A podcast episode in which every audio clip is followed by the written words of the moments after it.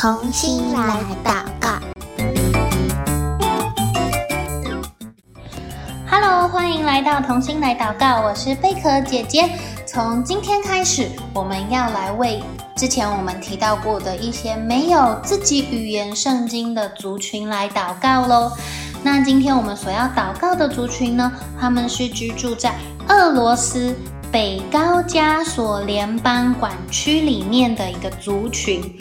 但是在我们开始之前呢，我们先来了解一下这个地方是什么样的一个地方呢？这个高加索山前两次的时候，我们有稍微提到一下这个地方。我们说它要上去很不容易，然后语言也很多，对不对？到底有多多呢？这个。高加索呢，它位于欧亚的交界处，所以它的族群很复杂。它的不同的族群也属于不同的语系，包括印欧语系、阿尔泰语系、高加索语系、土耳其语系。哇，超级多的雨系，加上它的地形是很高的山脉，所以就会把各个呃村庄啊，让他们就会被山脉所隔开。即使是住在山上的村庄哦，比如说 A 村庄跟 B 村庄，他们距离没有很远，开车一个小时就可以到了。他们的居民，这两个城市的居民。还是没有办法沟通，因为他们讲的是完全不一样的语言。根据古代历史学家的记载，如果你想要在高加索进行贸易，就是你想要做生意呀，这样子，你需要带几个翻译人员跟你一起去，你知道吗？不是一个，一个绝对不够用，十个可能也不太够用。历史学家记载，你需要带。八十名翻译才能够好好的在高加索这个地方做生意，所以呢，阿拉伯地区的地理学家他们就称这个高加索山为语言之山，它是地球上最复杂的语言地区。那高加索因为它跟俄罗斯的关系很紧张，所以呢。也会也成为恐怖组织的藏身处，常常会发生冲突啊、恐怖攻击或者是绑架的事件。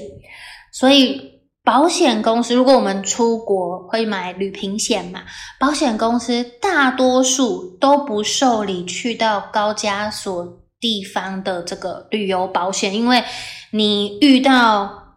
呃，恐怖攻击或是你被绑架的这个几率太高了，保险公司没有办法承保，所以呢，要进入这个地方其实是不太容易的。今天我们所要祷告的这个族群呢，就住在这个北高加索联邦管区，他们叫做阿巴扎人。阿巴扎人，好，那如果手边有宣教日影的小朋友，可以帮我翻开二零二三年八月一号的内容。如果你翻开八月一号，你就可以看到隔壁这一页有很漂亮的图片，这个是高加索人的穿着，他们的服饰，还有身上的一些配件，你可以从他们的服装。帽子，还有身上会戴的东西，可以猜一猜他们的生活是什么样子哦。那如果你手边没有宣教日影的小朋友，嗯，你可以上网搜寻看看高加索人的服饰，或者呢，你也可以跟我们一起免费的订阅宣教日影，这样子你也可以看到这些不同族群的图片。好，那我们今天要为哪一个族群祷告？还记得他们的名字吗？叫做阿巴扎人，阿巴扎人呢，住在高加索山，所以我刚刚有说这个地方语言很多很多很多，对不对？很也不太容易学，因为你不太容易上去高加索山。那阿巴扎人呢，他就是我们今天要祷告的这个对象，他们是还没有自己语言的圣经的。语言学家都称这个高加索山为语言之山。在这么多语言，我们刚刚说要带八十个翻译，对不对？所以它可能至少有八十种语言，对不对？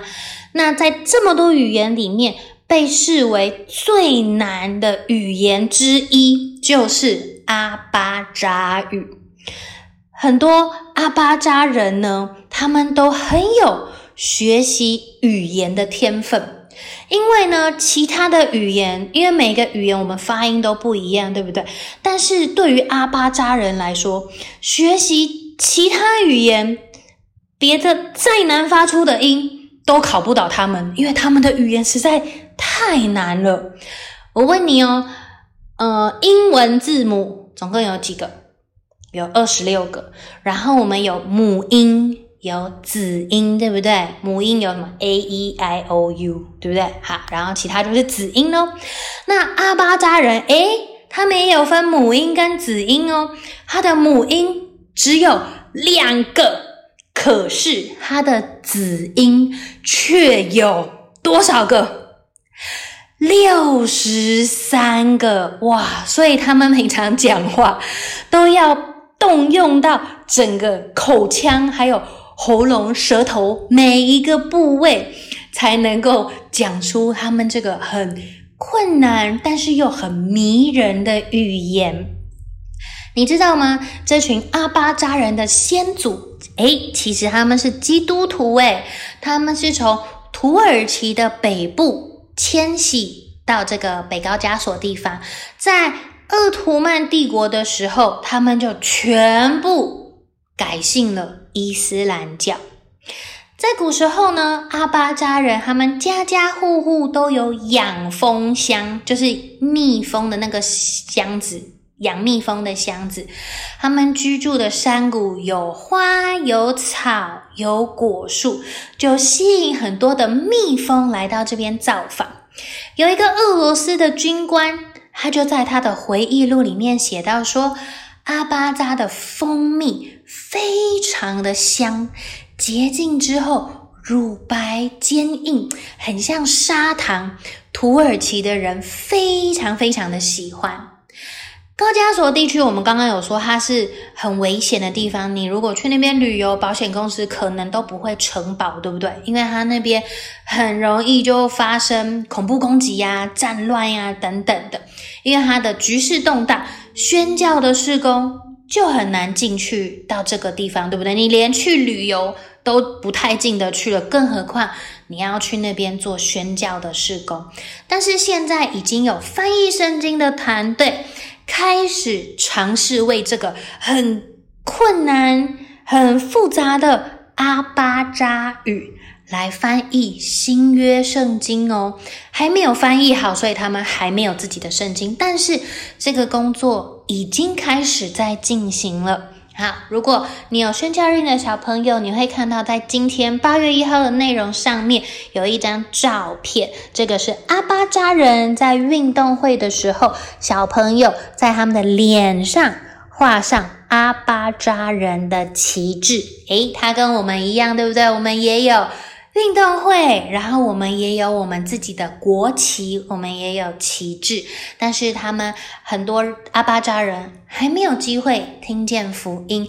那我们要为阿巴扎人他们能够拿到属于自己语言的圣经来祷告，也求主能够预备能够学习这个阿巴扎语的基督徒，让他们能够。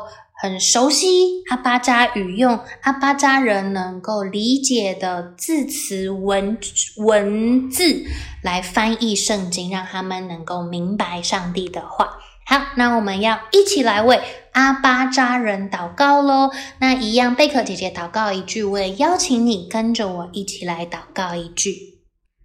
亲爱的天父，谢谢你让我认识阿巴扎人。在这个世界上，没有什么能够隔绝神与阿巴扎人的爱。求你预备福音使者，还有翻译团队，能够翻越高加索的语言之山，将完整的神的话和福音带给每个阿巴扎人，也愿他们能够接受你的福音，尝到主爱的甘甜。也运用他们语言的天赋，把你的福音传给更多的民族。谢谢主耶稣，听我的祷告，奉主耶稣的名求，阿门。如果你听完对阿巴扎语，听起来是什么感觉？是什么样的语言呢？你也可以上网搜寻看看有没有阿巴扎语的翻译，你可以听听看他们的语言听起来是什么样子呢？跟我们想象的一不一样呢？好，今天我们的同心来祷告到这边先告一个段落喽，下次再见，拜拜。